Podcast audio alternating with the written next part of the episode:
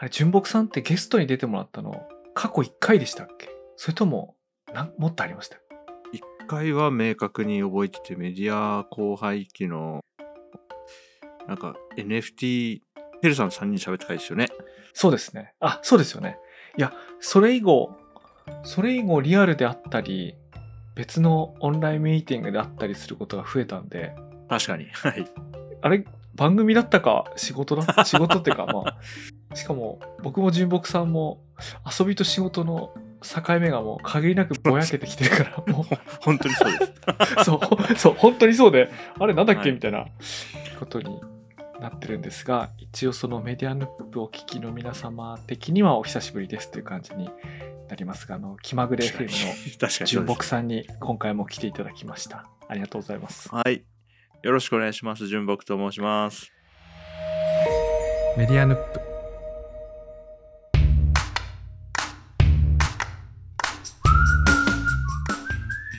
急に喋り始めちゃったんですけども、そうです。今回ですね、メディア後輩期、あのしばらくやってなかったというか、まあ、やることもないだろうとちょっと思ったんですけども、はい久々に再開してみたいと思うテーマを見つけまして、それがですね、純木さんと森内さんを呼んで3人でやろうと思ったんですけども、森内さんはちょっと体調不良ということで、はい。今回は2人きりになったんですけども、このメディア後輩期の9回目ですね。はい。でなんでこのテーマを思いついたかというと実はきっかけは気まぐれ FM の家庭科的ソフトウェアというのをちょっと前ですね。ちょっと前ですね聞いて、はいこれは面白いなとありがとうございます。松本市に民芸を志す家庭科的ソフトウェアを 志す人がいるっていうのはこう伝統的にも、あの今としてもこれめちゃめちゃ面白いなと思ってうん。それでピンと、うん、反応しまして、ちょっとお声掛けしました。で、なんかあのね、純純木さんの番組の中でも言われてましたけど、そういう考えをし始めたのが、なんか最近じゃないんですよね。違う言葉で何度もああ、そうですね。はい。同じテーマを喋ってるんですよね。なので、ちょっと今回そのあたりから、純木さんのこの家庭科的ソフトウェアっていう概念に至るところから今日ね、お伺いして話し始められればなとあの思ってました。じ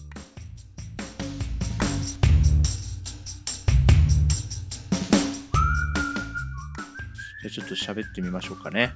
はい、結構、そのソフトウェアエンジニアリングとかソフトウェア開発みたいな話をするときに、特に、えー去年までだとあの就職先を探してる学生さんなんかと話す機会も多かったですし、今は、今は別の仕事をしているけれども、これからソフトウェア開発を仕事にしようと思って頑張ってる人とかと話す機会とかもあって、そんな中で僕がある程度10年以上仕事としてソフトウェア開発してる人としてこう質問を受けることとかも多かったんですよ。うん。でそんな中で僕がなんかどんなソフトウェアエンジニアを志してるかって聞かれた時に結構そうですね、まあ、佐々木さんもそうですけど公私混同スタイルだったりとか、うんうんそういう感じの話をすることは多かったんですよね以前から。うん。でそれは例えばお父さんなりお母さんなりがプロの料理人だったとしたら家庭にこうどんな嬉しいことが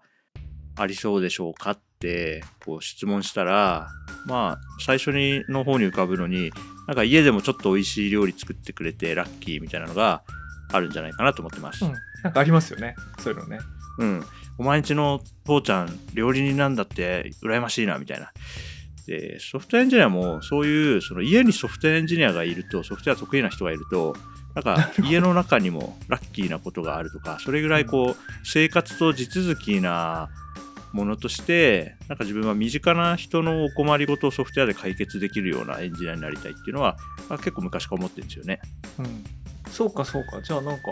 本当文字通り家庭科的っていうのは結構実感に近いとこから出てるんですね。なんかすごく概念っていうよりかは。そうですね、本当に家の中、だから生活と地続きのソフトウェア開発っていう感じですかね、言い換えてみると。あれ？すみません。今ちょっと途切れてごめんなさい。聞こえなかったのかな？あ、どうでしょう。なんかね、ちょっと通信が不安定かもとは思ってますね。どうだろう僕の方の回線は。これね、僕の方かもしれません。うんうんうん。なんかやれることはありますか？えっ、とですね、僕が何かやった方がいいこと。ブラウザのメモリをちょっとね、開放してみたいので、はい。私ちょっと一回ブラウザ再起動して戻ってきますね。多分ね、それだと思いますね。あ、わかりました。おいっす。よし、やりましょう。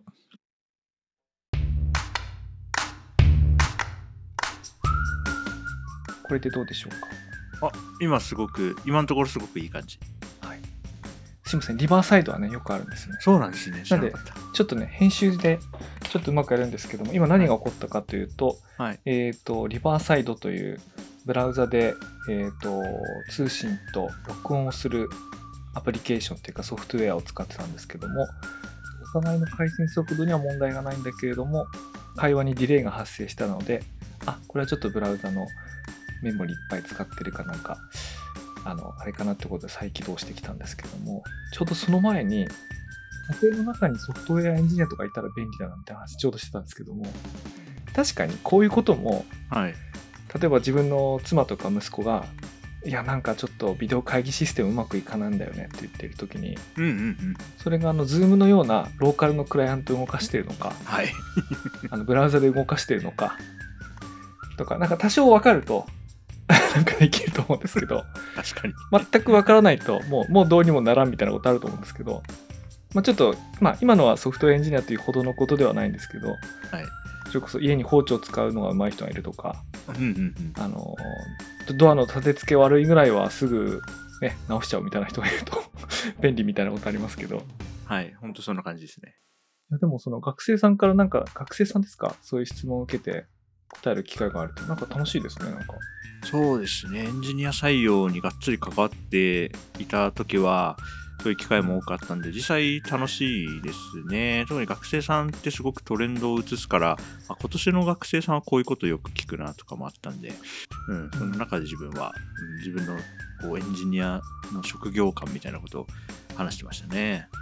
なんか高校生とか大学生の前で喋る機会をたまにもらうことあるんですけど、はい。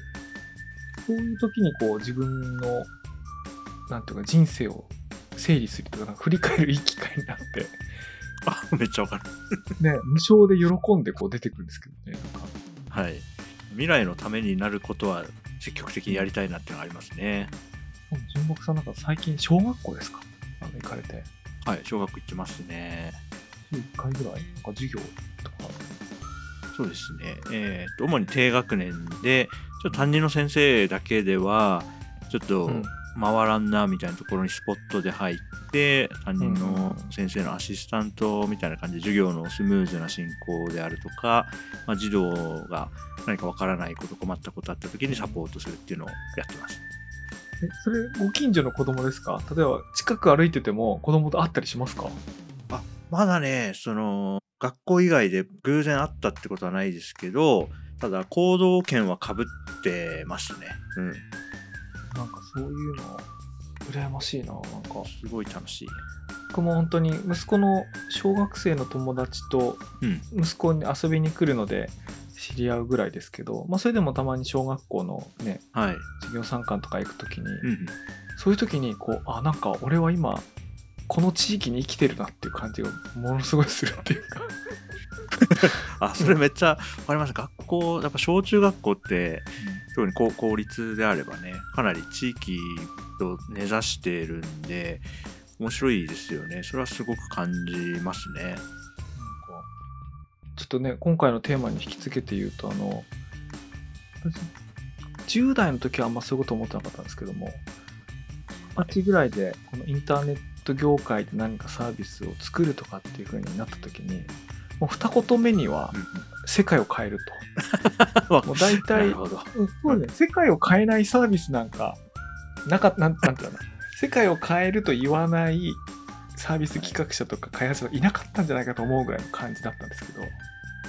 あそう、Web2.0 の頃はそういう雰囲気あったったな。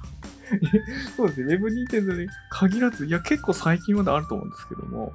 ああの、そういうこと言ってる時って、あの、なんだろうな、うん。地域の草刈りとかゴミ拾いにも一回にも行ったことないですし、なるほど。まして近所に知り合いなんか誰もいなかったですし、うんうん。だからそういうことが言えるっていうのも、うんうんうんうん。もう、もうお隣が世界っていうかもういきなり世界のお話ししちゃうみたいな感じあったと思うんですけど、今ね、そういう感じなくてですね、えもっとね、なんか身近なものにこう、接続されてる感じありますけどね、なんか、なんかそんなことを思い出しましたね。ああ、それは面白いな。でも僕もありますね。今は地域のゴミ拾いと、今日もあのお昼ご飯食べに出かけようと思って、家の外に出た瞬間に、隣の家のおじちゃんがあって、なんかうん植物の手入れしてて、うん、何やってんですか？って聞いたら、ああ、いるか？って言って、ゴーヤポイってくれたんで、うん今は僕にとってこれが生きてる世界っていう感じはすごく実感としてある、ありますね。うんいや、僕もまさまさにあの、これ単に年取ったからっていうことなのかもしれないんですけど、なんか、そのこの間、家庭科的ソフトウェアっていう言葉を聞いたときに、確かにそういうのに役立つようなものっていうか、作る側に回り回りたいよな、みたいなことをね、思ったんですよね。なんか、うんうんうんうんうんうん。実際にあの、身近なところなんかだと、あの大掃除の時にはいやるべきタスクを、Notion をデータベース風に使って、データベースかつ、あの、WBS 風に使って、夫婦間で毎年毎年、あの、なんかやってるとこがあるんですけど、はい。あ、これなんかは、あどっちもノーコードでやってるんですよ。あの、ご夫婦ともノーコードでやってるんですけど、はいあ、これなんかすごく文字通り家庭科だなっていやいや、思いましたね。本当にそうなんですよね。 Notion は結構そのデデータベース設計みたいなところをあの、必ずしもデータベースエンジニアじゃない人にもこう門を開いた感じありますよね。うんもしかしたらあの家庭科的ソフト家庭科的って言った時に家庭で使うっていう意味もありあると思うんですけどもう一方でうんプロジェクトマネジメントみたいな強化がうん図工と同じぐらいにあってもいいんじゃないかと思うんですよね習字とか図工プロジェクトマネジメントみたいうん。ああ、そうかもしれない。うん。確かにな。僕はそうだな。似たようなことを考えていて、その時僕はプロジェクトマネジメントっていうラベルでは考えてなかったですけど、な、あのワークフロー設計をあできるようになると人生楽になるなと思っていて、それはねなんかそれがそれを学んでないことによってすごくこう苦しかったりしなんかこう力技でもうとにかく頑張るしかないみたいな状況に陥っちゃうこと結構あるのでなるほどなんかこう仕事の進め方とかデータとか処理の流れをこうなんかこうフローチャートとかでさささっとね書けるようになると随分いろんなことがスムーズになるだろうと思いますね。はい。そのもしかしたらそのワークフロー設計の初歩の初歩なのかもしれないんですけどこの間あのハテナブックマークを見ていたら僕あんま見ないんですけどうんあるバーのマスターが考えることと手を動かすことは分けておけみたいなうんなんか話をしてるやつがあってうん。それがね1000ブクマぐらい言ってたんですよ、はいはい。あ何を言ってるかっていうとバーのアルバイトをしてた人が片付けが全然進まないんですけどって聞いてみたら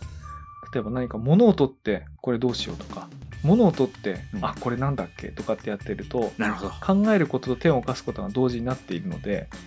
うん。考えを分けておけと。例えば今日使うものは手前にあの週に1回しか使わないものは戸棚の上に、えー、とこの1年間触ってないものは裏のバックヤードに持っていくでルールを決めた上で手に取ったら即時その処理ができるのであとは手を動かすだけであるみたいな。みたいな話をしててまあなんかそれ当たり前っていうか僕あらゆることを僕そうしてるからなんか なんかこれが千福間言ってる意味がわからなかったんですけどはい。あでもこれは千福間行くんだってことを逆に発見しまして確かにね。なるほどな。いや、そうだよな。まあワークフローって言うともうもうちょっと複雑だと思うんですけどうん。なんかそのルールルールっていうか要件を決めておくことと、それで決めたうん。のに応じて処理していくこととうん。うん。で処理詰まった時にどこにまで戻るかみたいなうん。こととみたいなことなのかなと思ったんですよね。はい。いや、すごくわかります。だから、僕の語彙だと設計フェーズと実装フェーズみたいな風に今のも捉えそうだなと思って。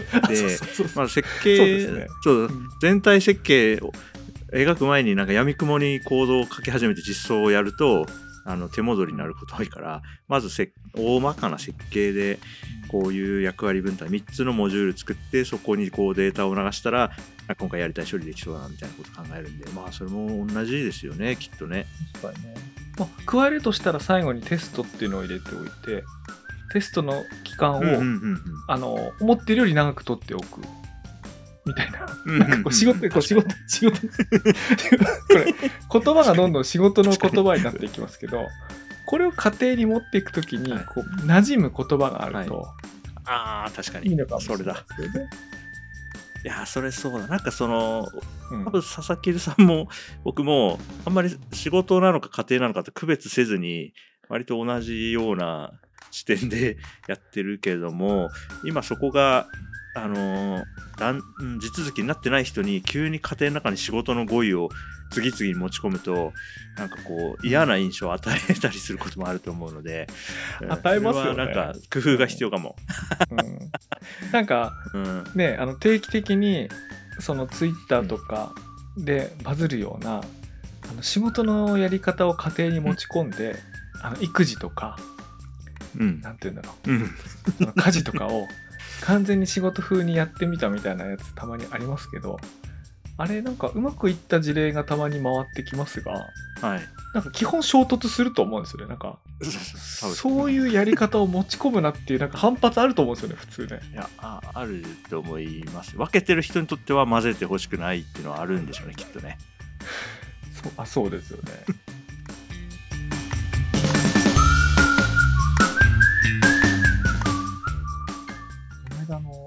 マンションの理事会に出たんですよ。はいこれはねこ今期今期初めて出たんですね。なんで新しいメンバーが集まってうんうん最初の打ち合わせだった、まあ、理事会だったのでみんなのキャラクターが分からなかったので、うんちょっと割と静かにお話を聞いてたんですけど、うん突然議論が始まったんですよね。前の年からつ続いてた理事がいて突然議論が始まってでどうやらねで僕も突然始まったから僕だけが分からないんだと思って最初黙ったんですけども。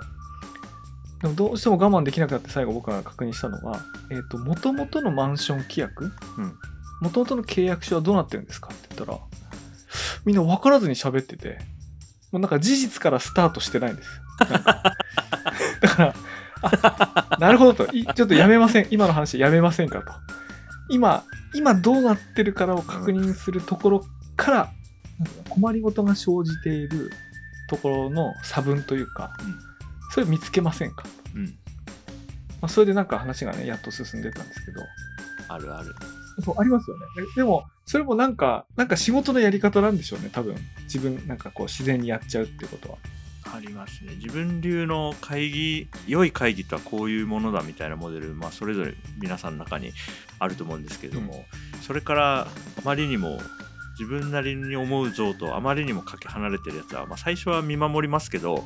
ああ言わんこっちゃないみたいな感じでこうあんまり良くない方向に進み出したら僕もちょっと手を挙げてあ うんのちょっと介入する時ありますね。なんかそういうやり方を、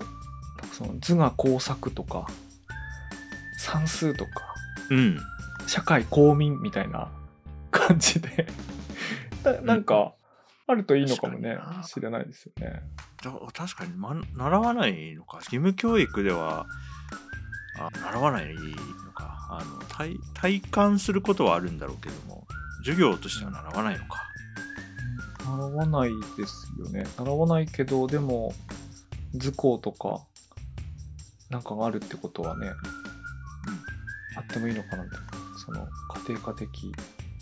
わからん。まあ、ソフトウェアに限らないんですね。だから、そういうやり方とか。そうです。うん。確かにな。だからなんか特に今年僕すごく小さなプロジェクトとかに、あそれこそ松本市でなんかこういう、まあ、街を盛り上げたいっていう人と話したり、まあ、ソフトエンジニアとして相談を受けたりする機会があってその時に思うのはやっぱすごく暮らしとソフトウェアってもっとち近い位置にああって全然成立しうるものなんですけども、うんでも僕がこれまで勤めてきた会社みたいにソフトウェアエンジニアが、まあ、100人とかそれ以上いるような場所にいるとなんかこうソフトウェア開発ってその大規模になるとなんかこうビル建設みたいなこう雰囲気を帯びてくるんですよね、重機を使った。うん。だけどもうちょっとなんかこう金槌とかドライバーとか そういう感じで 家の中でも使うような道具でやってる感じの強さ開発は僕は好みとして好きなんですよね。うんうんうん。でっかい、うん、でっかいビル建てるのもかっこいいけどでもちょっとなんか家の人が座るすごい座り心地の良い椅子をちょっと作ってみると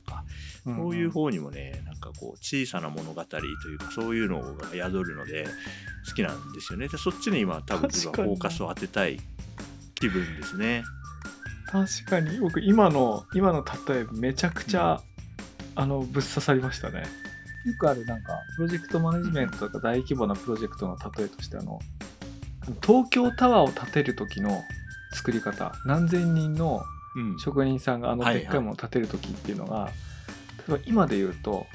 うん。なんて言うんだろうあの Facebook とか TikTok みたいなエンジニアが3000人から5000人、6000人いるようなものを作るのとなんか作り方が似てるみたいななんか話を聞くことあるんですけど、あの一方、その反対の例で金槌で作っちゃう例で僕思い出したのはあの J 近藤さんがなんか今まさにそんな感じだなと思ってうん。リスンのね。はい。僕あの YouTube の動画ですごい好きなのが、ブッシュクラフト山の中に入っていってナイフと斧だけでおはい。家を作っちゃう、はいはいはい。でそれをこう早回しの動画にして、ね。カタカタカタカタカタカタって言って家作っちゃったんですけど、まあ近藤さんが LISTEN 作ってるのってほとんどあの状態で、だから Discord のなんかご相談チャンネル見てると、はい。近藤さんがチャカチャカチャカチャカ動いて、なんか数ヶ月でなんかうんうん。お家立派なお家がなんかできかけてるみたいななんか そういうのしますけどうんうんまあちょっとあれよりはねうん。ね。もうちょっとあの こじんまりでもいいと思うんですけど、いいですよねなんかはいはいはい。憧れるっていうか、楽しいですよね。そうですね。なんかこう、想像がなんとなんとなく全体性みたいな話なのかもしれないですね。なんとなく全体をどういう人がどういう気持ちでやってるのかが分かるから、なんか全くどこの誰がやってるか分かんなくて、安易に批判したくなったりななんない感じというか、うんうん対話できそうな距離感っていうか、そんな感じかな。でもう最初の話に戻ると、なんで僕はそのね、就就職先探してる学生さんとか、はい。えー別の職種の人にそういう話するかっていうと、まあ、そのソフトエンジニアリング勉強してあのいい会社に入りたいっていうのもすごくわかるし、まあ、そうじゃなくてもその手に職みたいな技術あると単純に自分の生活も豊かになるよっていうことをなんか伝えたいんですよね。だから東京駅の前にすごいでかいビル作る仕事やってそれは地図に残る仕事なんて言われたりもするでしょうし、まあ、立派だと思うんですけどそれそれとそこでも経験したことが生活に役に立つかはまた別じゃないですか。うんうん。僕は、うん、そうですね。仕事でやってることが生活にも生きた方がお得だなって思うことが多いので、うん、なるべくねなんかい家でも感謝されるようなね、うん、どういう場面で役立つかその若い方とかその技術の使い道がイメージできてないっていうのはあるのかもなと今聞いてて思ったのがうん、遠野で一緒に仕事をしてる人の中にあのハルッピっていう人がいるんですけど今はい、オリジナルの観光プランとかなんとか遠野のいろんなこう歴史とか民族学とか合わせたような観光とか、そういうのプランとかやったりとかしてる方なんですけど、まあ、そういうことをやってる方なんで僕そのうん技術に明るい方だってイメージをまああんま持たなかったんですよ。その先入観ですね、まあ、せ先入観に過ぎないんですけどうん、なるほど。持ってて。でその時にあれそういえば今月どんなことしてたの？って聞いた時に普通にこうスクリプト書いて1年間が自分が何に何分費やしたかとかっていうのをあじゃあちょっと作りますねとかっつってなんか1週間後に関わってる全メンバーの Google カレンダーからみんなの働きぶりの時間の割合とかなんか出してきてああそういうことできるのねみたいな 感じになったんですけど あのつまり必要に応じてそういうものを作るんですよね。あそれすごいいいじゃんみたいな。うんうんうんうん。うん。思ったっすね、なんかああ確かに。でそそういうのってなんかチームの中にそういう人が一人いるとうん。気軽に頼めたりすると思うんですけど、これをどっかの会社発注するってなったらもう全然こうなんか合わないんですよ。歩幅が。全然。なんかその全然合わないですね。その予算感もそうだしなんかそのためにちょっと要件定義のお打ち合わせしましょうとかそういうことじゃないんだよなっていう。なんていうそうなりますね。うん。うんうん、だから肉じゃが食べたいって言ってなんかじゃあまずは料理人探すかって言ってそうそうそうってうん。発注する感じ？なんかそういうことじゃないんですよね。なんかね家庭科的っていうのはまさに。あとこうこういう場面で役立つみたいな今の小さなエピソードがいっぱいあるとあこれこういうもんなのかとかって思うのかもしれないですね。うんうんああ確かに確かに。そうだな。でなんかやっぱ仕事にしようと思うとある程度の大きさがないとこうペイしなくなるから大きい仕事を受けたくなっちゃうんですけど、まあ、仕事じゃなくて生活の中であまあそれ自分と30分ぐらい多分できると思うんでやりますよみたいなものがもうちょっとね世の中のねまだ行き届いてない、ソフトウェアが使えばもっとみんな楽できるところにまだまだ届いてない領域がたくさんあるなっていうのは、まあ、この実感はここ、まあ、今年は特にそうですね小学校とかでもそうですけどそれをねなんかもうちょっと浸透させたいんですよね世の中のいろんなところにソフトウェアを。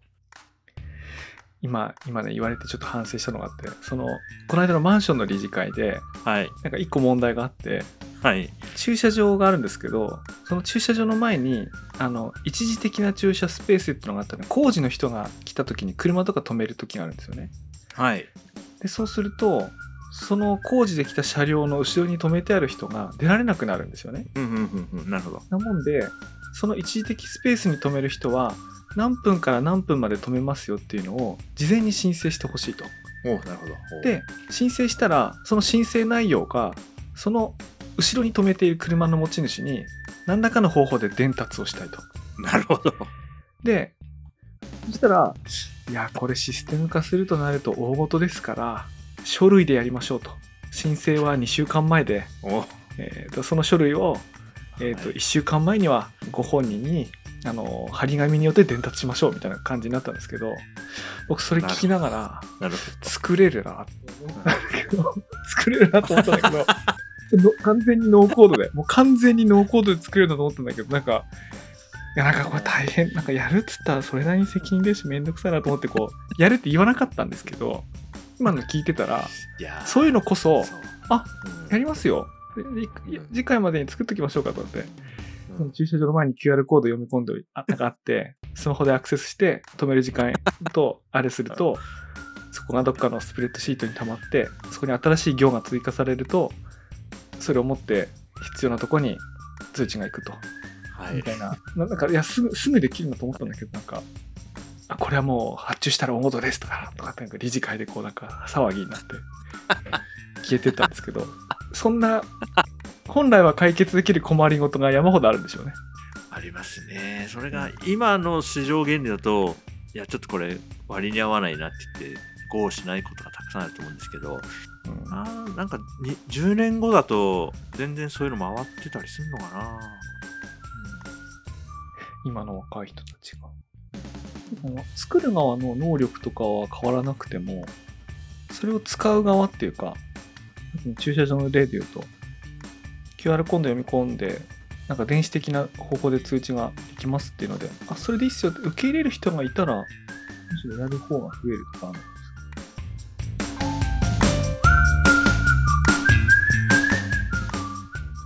この間、あの、小学校であの、うん児童が走るマラソン大会っぽいイベントあったんですよ。はいはい。ありますよね。でそのがちょっと学校の敷地の一回り外側の道路をちょっと走るってことで四隅に大人を配置したいとかだったので僕もそのね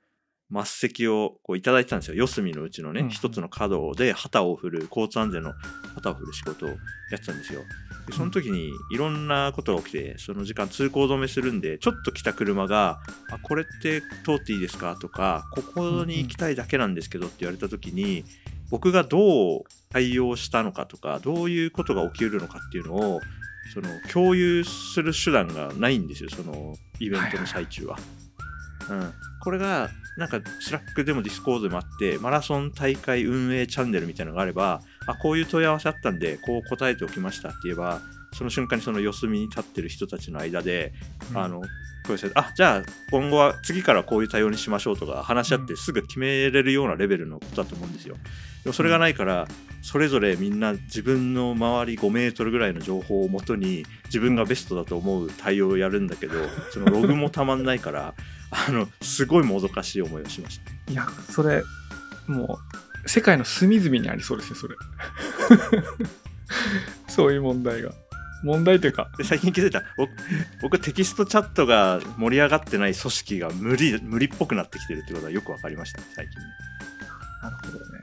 いやしかし僕小学小学校か。小学校運営の中に入ったことないですけどあんだけの生徒数と先生の数がいて、でうん。ね普段のオフィスみたいに職員室にずっといるなんてことなくて広い学校の敷地内教室にばらけて何かやってる時に、どうや？うん、どうや？どうや？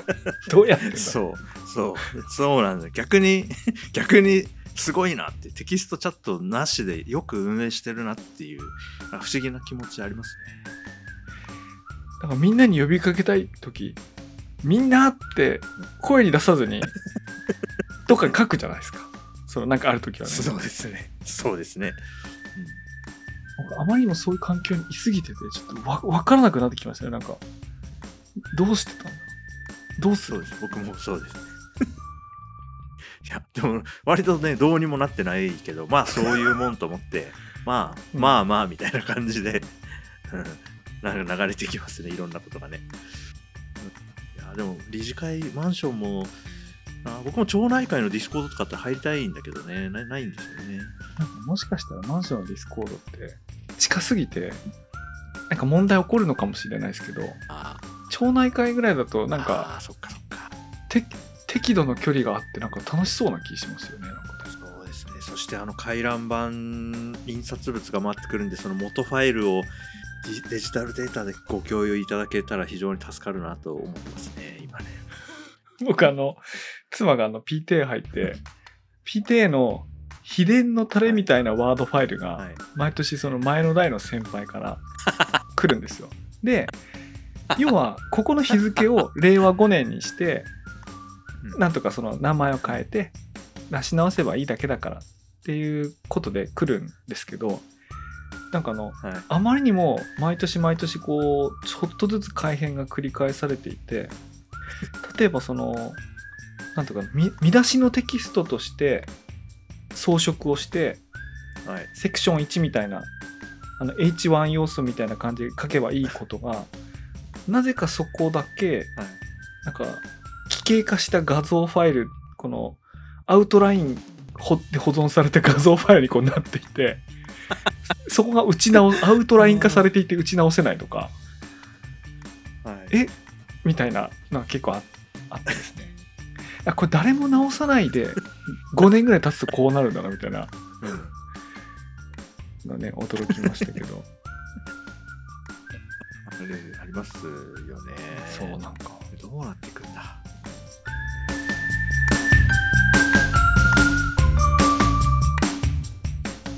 これのメディア荒廃期ってあれならあのちょっと新旧比較するみたいなとこあるんですけどもともとはその世界を変えるソフトウェアみたいなものを考えてたのか年なのか時代が違ったのかなんかもっと身近なものにこううん。純木さんも森内さんもこう惹かれるまあ私もそういうの変わってきてるよななんていうふうに思ったんですけどうん。でもそれだけじゃなくてはい。あの世の中がこうハードウェア的なこうもんものでこうつまずいてたとこからもうちょっと洗練されてソフトウェア的なものになってきてそうなるとソフトウェアだとさっきのワークフローとかなんとかっていうのがこうかなり直接いろんなところに使えるっていうか、うん。ね、その考え方用い方というかそうですね。ワークフローは結構、まあ、デジタルのワークフローもそうですけど、アナログ含めて、なんか、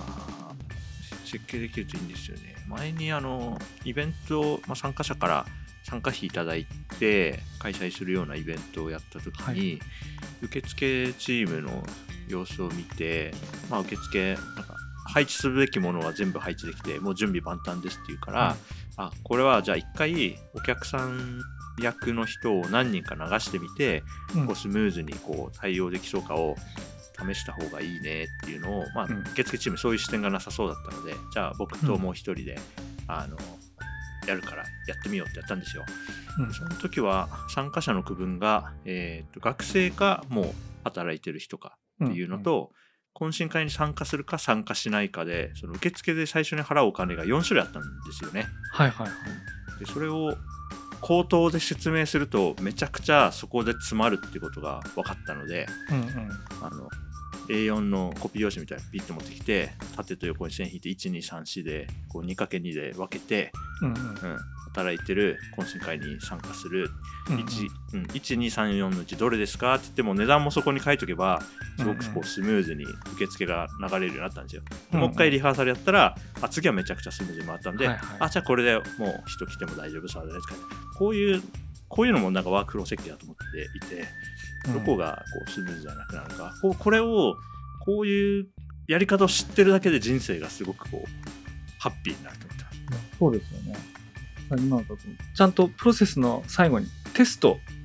テスト絶対入れようみたいなやつと、うんでそのテストの中の解決方法の中にうんうんうんあの具体的な方法として今のような方法があるみたいな。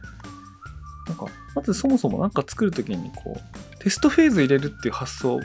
学生の頃に一回も教わった覚えはないですか？いやーそうですねこれはなんかウェブ開発から学んだ気がしますね。そうですよね。そうそうそう。確かに昔のイメージで言うと、プログラマーとかエンジニアってずっとコード書いてる人だと思ってましたからね。ああでもそれはあると思いますよいまだにそういうイメージ。そうでもそんなことないじゃないですか。そのはいむしろその前の設計でどんぐらいこう考えておくかとかいろんなこと考慮しておくかとか、ね、か書いてない時間が果たす最後のクオリティへの貢献めちゃくちゃでかいんだけどなんかあんまそういうイメージないですよね世の中的にね。うんなんかやっぱり暗い部屋でパーカーのフードかぶって エンターキーをしてるイメージやっぱりあると思いますよいまだに。もうドラマとか映画でもうそういう、ね、ドラマ映画出てくるエンジニアで設計とテストやってる瞬間とあんま出てこないですもんねなんかね。確かにな。やってもしれないけどね。い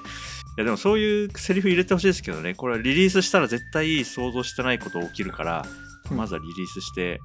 あの対応しようみたいな、うんそういうセリフ出してほしいですけどね。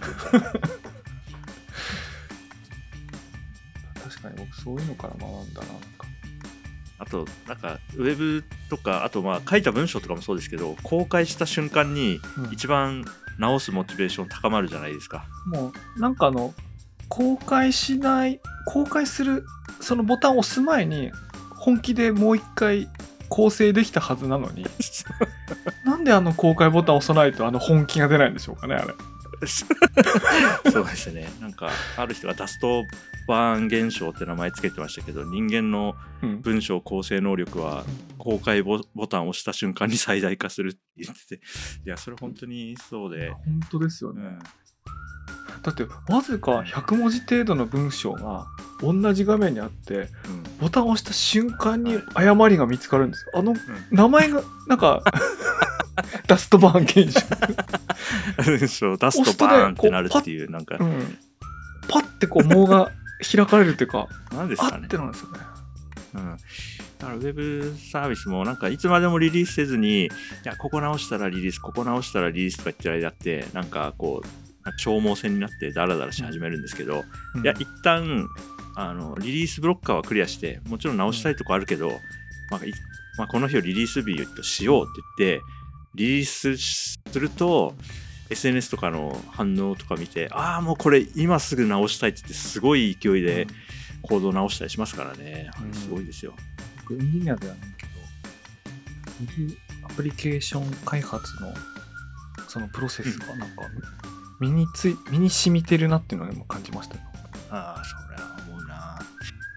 うん、僕もそれがベースだから、そこから外れるとき、ややフラストレーション感じるときありますからね。うん、いや僕ちょうどねあの来週そのふるさとチョイス大感謝祭っていうなんかイベントがあってはい。そこに僕が作ってる T&T っていうソフトウェアのあのちょっと使った出展なんかがあってうんうんでそこはあのリアルの会場なので印刷物をなんか作るんですよねあのカードとかチラシとかはい。でそれ印刷物だからやり直し効かないんですけどあの直前まではあのウェブのインターフェースで修正と入稿を繰り返せるんですよねキャンバを使ってはい。なるほど。でなんかあのなんかウィジウィグになってるのでほぼ印刷される状態でうん。あのウェブ操作してるにもかかわらずあ操作してデザインしてるんですよ で最後あの支払いして入稿するボタンが右下にあるんですけど、はい。その1個上にあの PDF にダウンロードして念のため確認するってボタンがあるんですよ。へえ。で、まあ、一応1回目は念のため PDF にしてダウンロードするじゃないですか、うん。あウィジウィングだから全く同じもんですよ。はい。全く同じものダウンロードするはと間違い見つかるんですよ。見つかるんですよ。はい。でああ、面白い。で、ウェブアプリに戻って直しますよね。で、ウィジウムで今直してるんだから、もう絶対間違いあるわけないんですよ。でも、僕あのテスト フェーズの重要性を知ってるので、もう一回ダウンロード押すじゃないですか。ダウンロードしてですか。はいで。ね、間違い見つかるんですよね。はい。で、昨日それね、9回やりました。だから、で、理屈で言うと9回やってもまだなんかあるはずなんですよ。でももう、もう今日は。もう今日入校してもう眠りますって思ってもうやめたんですけど不思議ですよね、はい。なんか。不そうだ思議ですね。それ、それ本当にあるんそれソフトウェアでもそうで、その手元の自分がいつも使ってるエディターで書いてるソースコードって、うん。自分が書いてるものっていうな距離感になるんですよね。でもそれを、まあ、Git で GitHub 使っていて、プッシュして GitHub の画面になって、レビュー、レビューする画面に行くとなんでこの、こんななんでこんな処理になってんだってなったりするんですよ。だから、なんかこう、自分とその対象との関係性を変えないと、なんか自分とつながってるうちは、客観的にレビューできないっていうの、なんか普遍的にありますよね。確かにねなんかもしかしたら Chrome とか Photoshop は自分の空間で、うんそれのアクロバットになった瞬間にはいはいはい。なんでアクロバットだと発見できるか分か自分と自分とちょっとなんか そう他人友達の友達ぐらいの距離になったら物を言えるようになるっていうのはあるかも。いいな。じゃあアクロバットとはこれからも引き続き適切な距離を保って仲良くならなうねようにあんまり近く近くなりすぎると気づけなくなるかもしれない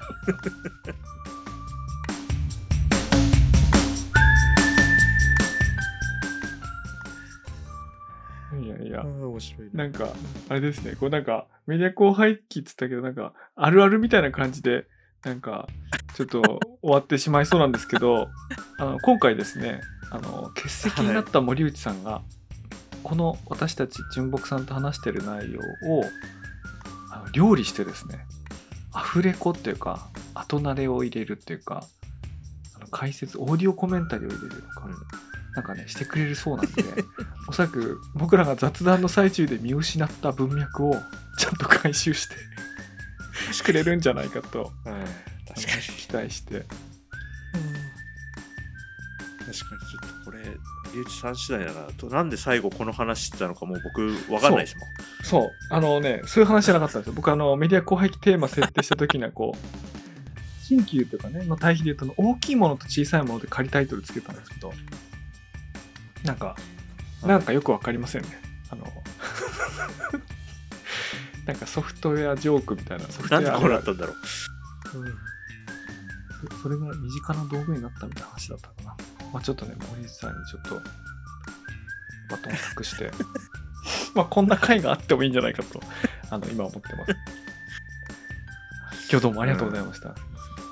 森内さんもちょっと思ってたのとそう。違うだろうな。森内さん多分ね、もっと大それたテーマでちょっとね、気合い入れてたと思うんですけど、なんかこんな雑談にどうしろとみたいな感じかもしれませんね。というわけで、この収録に間に合わなかった森内さんが後日、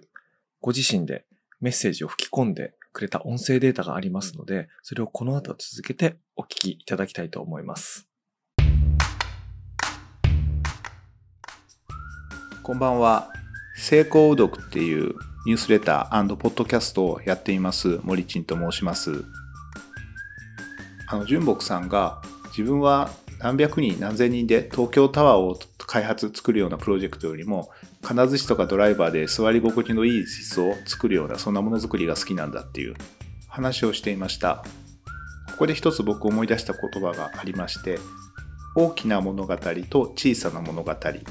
これ超雑に説明すると一つの大きな例えば宗教とかイデオロギーとかビジネスの考え方とかそういったものをみんなが信じていれば経済が成長して世の中が発達するっていった時代が大きな物語の時代で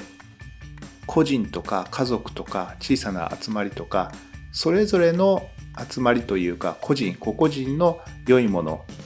考え方それは全部バラバラで多様性があって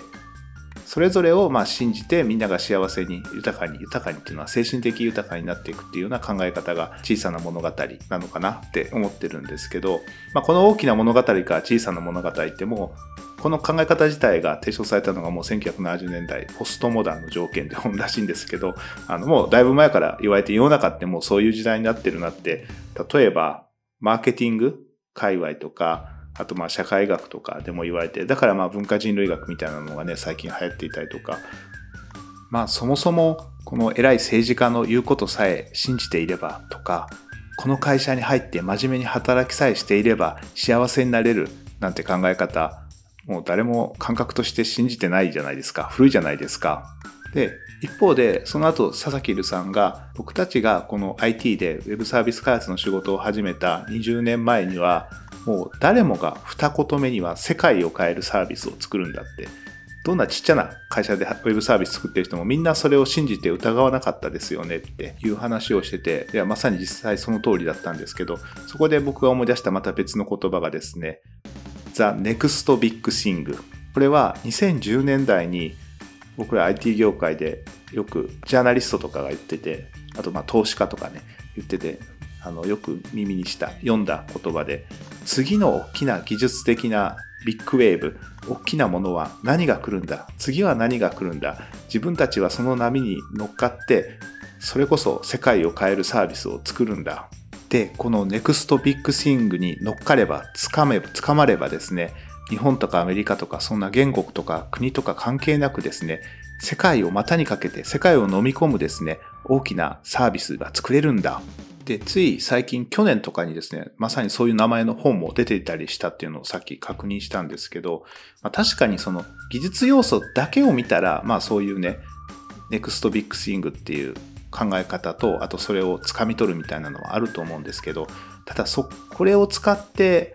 解決するものが、ひたすら大きな一つのものを、一つになるものを目指すっていうのが、なんかちょっともずれてきてるなって感じはするんですよね。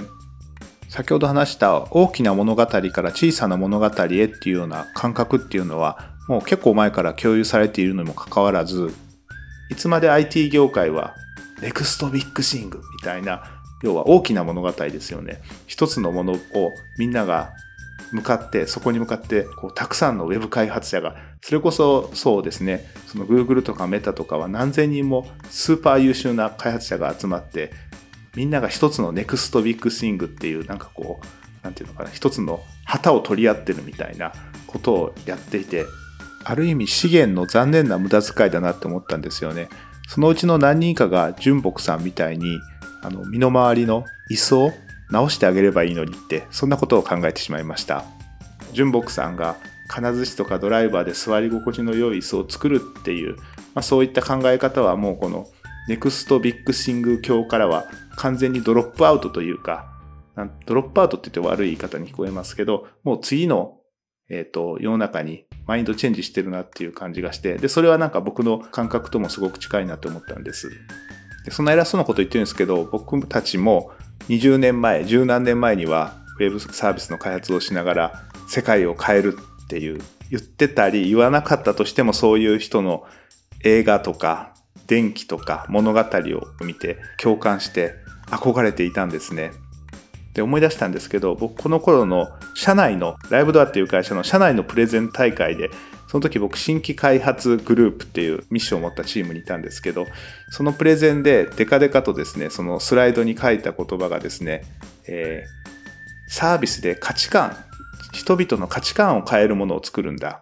僕その頃からあまりやっぱり儲けるとか儲けることすごく大きく儲けることとかたくさんのユーザーをこう作って広告で稼ぐんだみたいなとこはなんかあんまり人よりは興味が薄かったんですけどでもサービスで今までの価値観を変えるものをこのインターネットの力を使って作るんだっていうことに結構目をキラキラさせていてプレゼンしてたのを思い出したんですね。で2023年今それがどう変わったかっていうのを自分に問うてみたんですけど価値観を変えるものを作りたいじゃなくて今は価値観を伝えたり守っていくものを、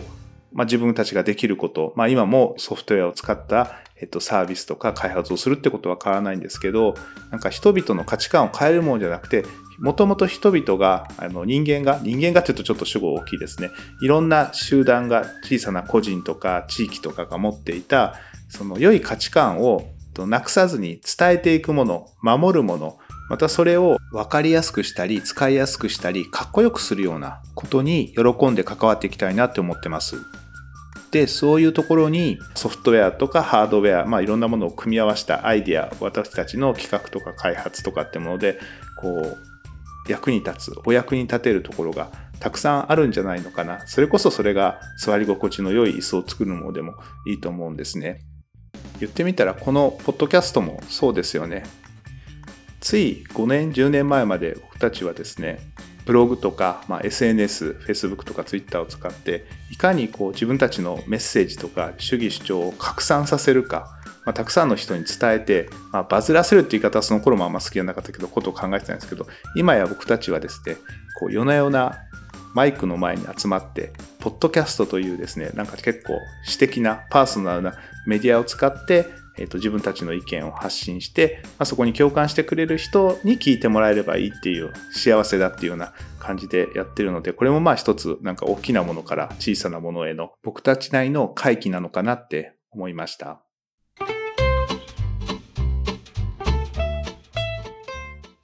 はい、この後はですね、この場にいる純木さんと、後から非同期データで参加する森内さんに感想を聞いてみたいと思います。はい。えーいつもね、聞いてる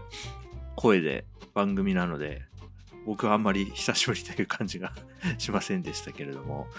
はい。私もです。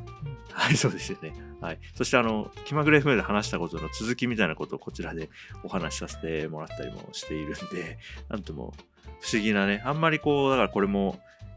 教会、ポッドキャスト番組の教会とかはあんまり関係ないなと思いつつ、はい。あの、この場を借りたんでね、あの、宮本さんの話もいつも楽しく、どうも結構僕はツボに入ることが多いんでよく聞いてますし、あの、てるさんもまたそのうち出てくると思って待ってます。そうですね。ありがとうございます。い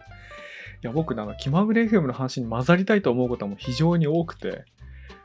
今日なんかね、高橋さんの、うんキャンプは二次元だって発言に腹よじれるぐらい笑笑うっていうかね、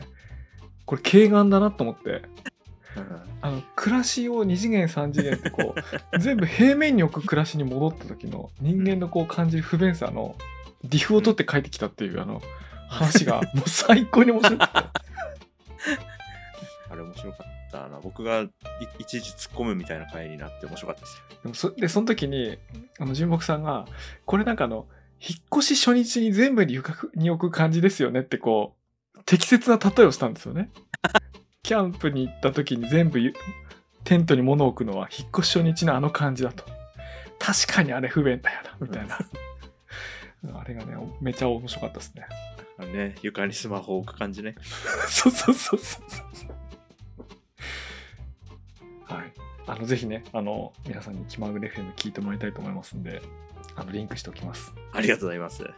はい。続けて森内さんにも感想をお伺いしたいと思います。楽しかったです。また呼んでいただいてありがとうございます。まずね、お二人の WebIT 開発者あるある、軽妙な雑談も楽しかったですし、それをどう、どうし、後からね、ナレーションつけたらいいんだろうって悩んでる時間も楽しかったですし、これはね、森内さんにしか頼めないですね。そしてこのあれですよね、このエピソード自体の編集のやり方自体もなかなか斬新ですよね。こう時間も場所も離れてこう後から一つのエピソードにするっていう。もうちょっとこれ普通の人ついてこれないんじゃないのかなって思ってるんですけど。まああの個人的にはこういうよくわかんないことをですね率先してのあの実験するのが趣味なのではい楽しかったです。いやこちらこそ。あのあんまり反応良くないかもしれないけどあどうだろう？わかんないけど。いや僕はねこれやってみて思ったんですけどね、うんうんジョン・レノンの声で新曲を作ってるポール・マッカートニーの気分になりましたね。確かに Now and Then って新曲が、ビートルズの新曲がね、世間を賑わせてると思うんですけども、はいまあ、このメディア広背景もね、言うなれば、Now and Then のテーマそのものですからね。なるほどあ、俺はこれを通じて Now and Then やってたんだなと思いながら、うんうん今、森内さんのね、音声データを編集して一本にまとめ上げています。なんかとっても奇妙な感じですけど、なんか、ポッドキャスト面白いなと思いながらね、改めてやってます。まあ、何の話か最後までよくわかんなかったみたいなとこあるかもしれませんが、あの、今日のテーマはね、The Next Big Thing と Small Good Thing ということで、なんとか、まとまったんでしょうか。あの、感想いただけると幸いです。本日はどうもありがとうございました。また次回お会いしましょう。はいまたよろしくお願いしますいや、どうもありがとうございます。楽しかったです。ありがとうございます。ありがとうございます。それではまた次回。